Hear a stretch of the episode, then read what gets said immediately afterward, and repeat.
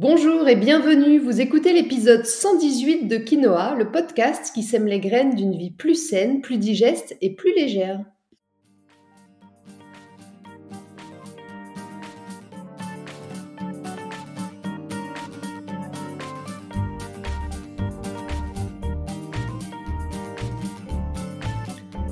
Je suis Julie Coignet, naturopathe spécialisée dans les troubles digestifs et les maladies inflammatoires chroniques de l'intestin. J'accompagne aussi les femmes enceintes, les enfants et les sportifs via des consultations sur Montpellier ou à distance, des programmes en ligne et des cours de yoga.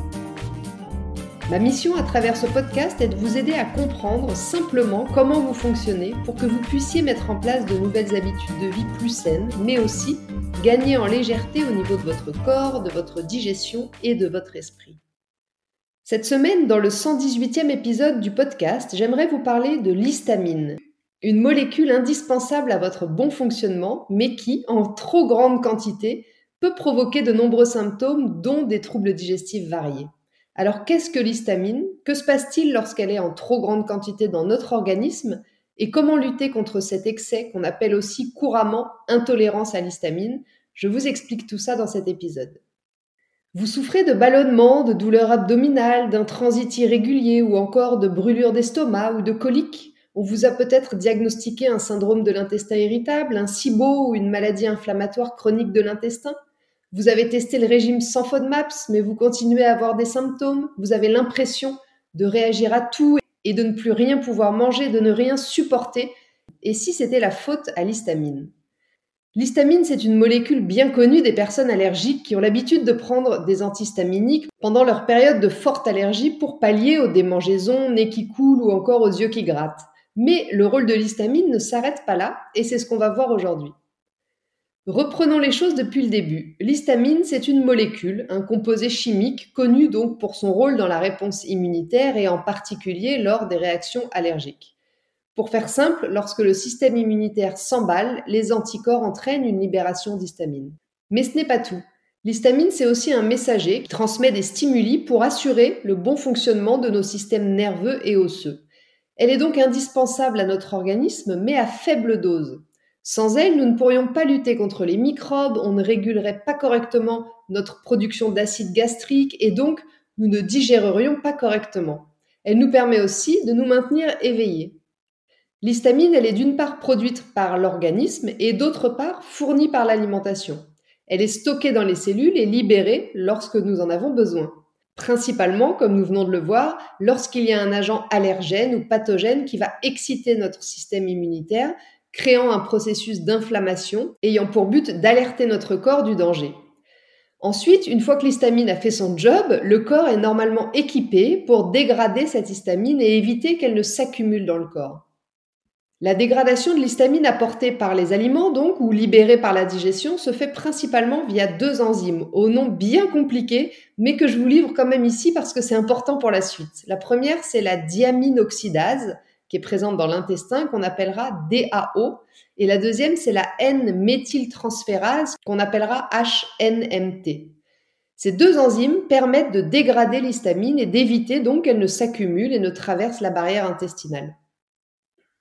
Donc comme toujours, lorsque tout le monde fait bien son job, tout se passe bien. Mais parfois, il peut arriver que le corps se retrouve dans l'incapacité de pouvoir correctement décomposer, dégrader l'histamine. On parlera alors couramment d'intolérance à l'histamine, mais il faudrait plutôt dire syndrome de mal dégradation de l'histamine si on veut être tout à fait juste. C'est comme pour l'intolérance au lactose, qui en fait est une mal dégradation du lactose par manque ou mauvais fonctionnement d'une enzyme là aussi, qui est la lactase. Ce syndrome, c'est donc le résultat d'un déséquilibre, vous l'avez compris, entre l'histamine produite, accumulée ou ingérée par l'alimentation et les capacités de dégradation de notre corps. Alors que se passe-t-il justement quand il y a un déséquilibre?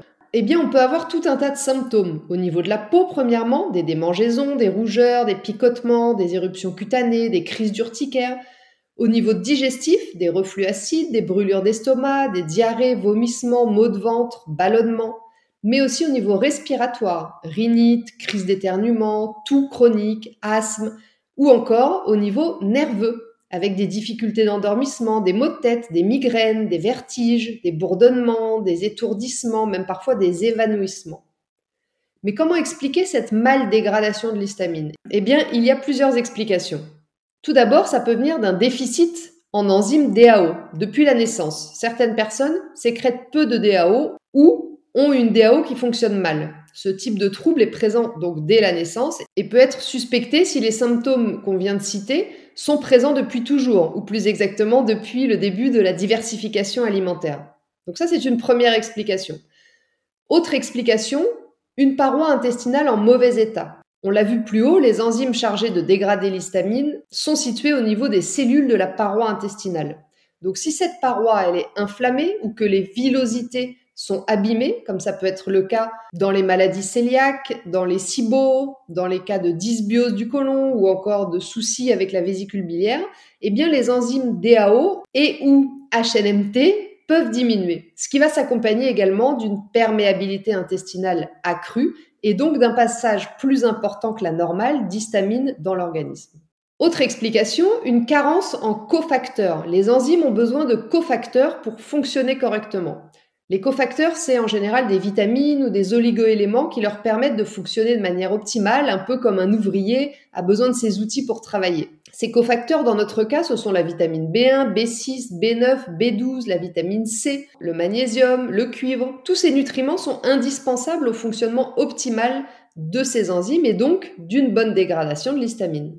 Mais ce n'est pas tout. Cette mal-dégradation de l'histamine peut aussi être due à l'inhibition des enzymes DAO ou HNMT. Certains composés peuvent venir inhiber, donc empêcher de bien fonctionner les enzymes qui sont en charge de dégrader l'histamine.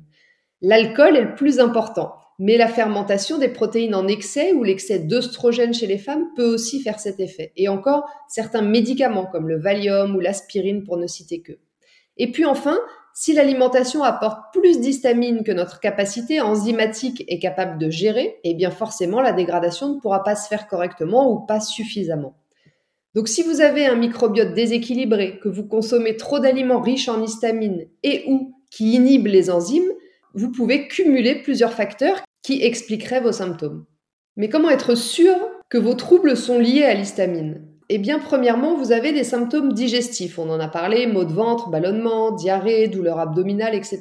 Mais aussi, et c'est là où ça va faire la différence avec d'autres pathologies, vous avez des symptômes non digestifs, comme ceux qu'on a cités plus haut. Sensation de, gorge qui se serre, de palpitations, migraines, maux de tête, étourdissement, bouffées de chaleur, démangeaisons, urticaire, eczéma, etc.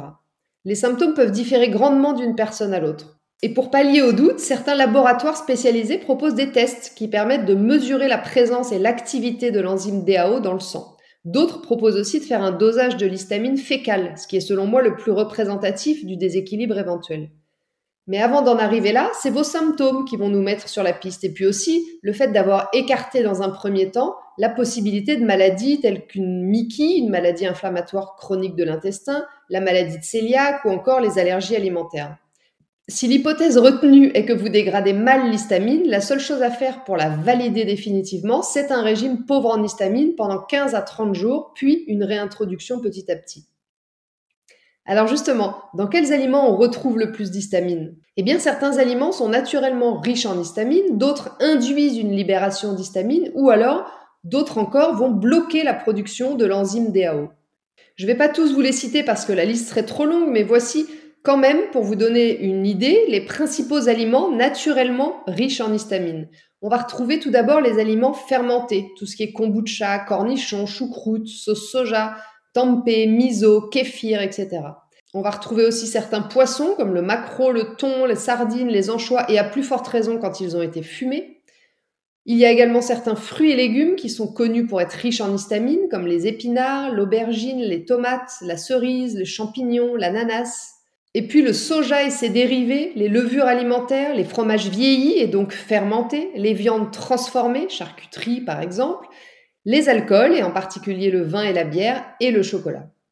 La teneur en histamine des aliments est souvent inconnue et elle varie selon la maturité, le temps de stockage et le degré de transformation de l'aliment. Donc c'est pas toujours très simple de s'y retrouver. Mais ce qu'il faut surtout retenir, c'est que pour limiter l'apport en histamine de votre alimentation, il faut au maximum réduire les aliments traités par salaison, séchage ou fermentation et privilégier les aliments frais.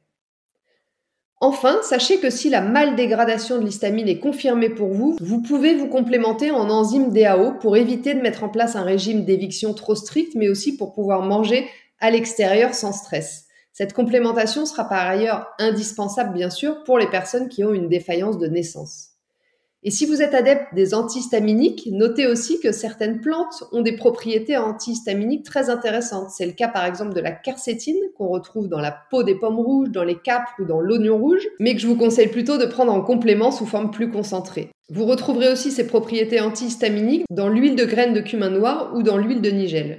Et enfin, bis, vous l'aurez compris je pense, mais comme souvent, le nerf de la guerre, c'est l'état de votre écosystème intestinal. Et donc, si vous avez des symptômes digestifs et autres, comme on a vu plus haut, je vous recommande vivement de venir me voir pour comprendre et travailler sur les causes de ce déséquilibre et enfin peut-être faire la paix avec votre ventre. Vous avez déjà de nombreuses pistes et la possibilité de soulager rapidement vos symptômes digestifs dans mon programme d'accompagnement en ligne pour faire la paix avec votre ventre. Voilà, sur ce, l'épisode 118 de Quinoa touche à sa fin. J'espère qu'il vous a plu et qu'il vous aura envie de creuser un petit peu plus cette piste de l'histamine si vous avez des troubles digestifs que vous ne parvenez pas à régler.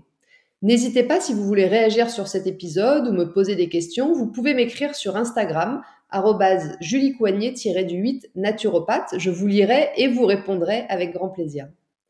Et puis surtout, si vous aimez ce podcast et si vous avez aimé cet épisode, pensez à me laisser un petit avis sur votre plateforme d'écoute. Ça permet de faire découvrir le podcast à d'autres personnes qui auraient peut-être elles aussi besoin d'avoir toutes ces informations ou toutes ces connaissances pour faire la paix avec leur ventre.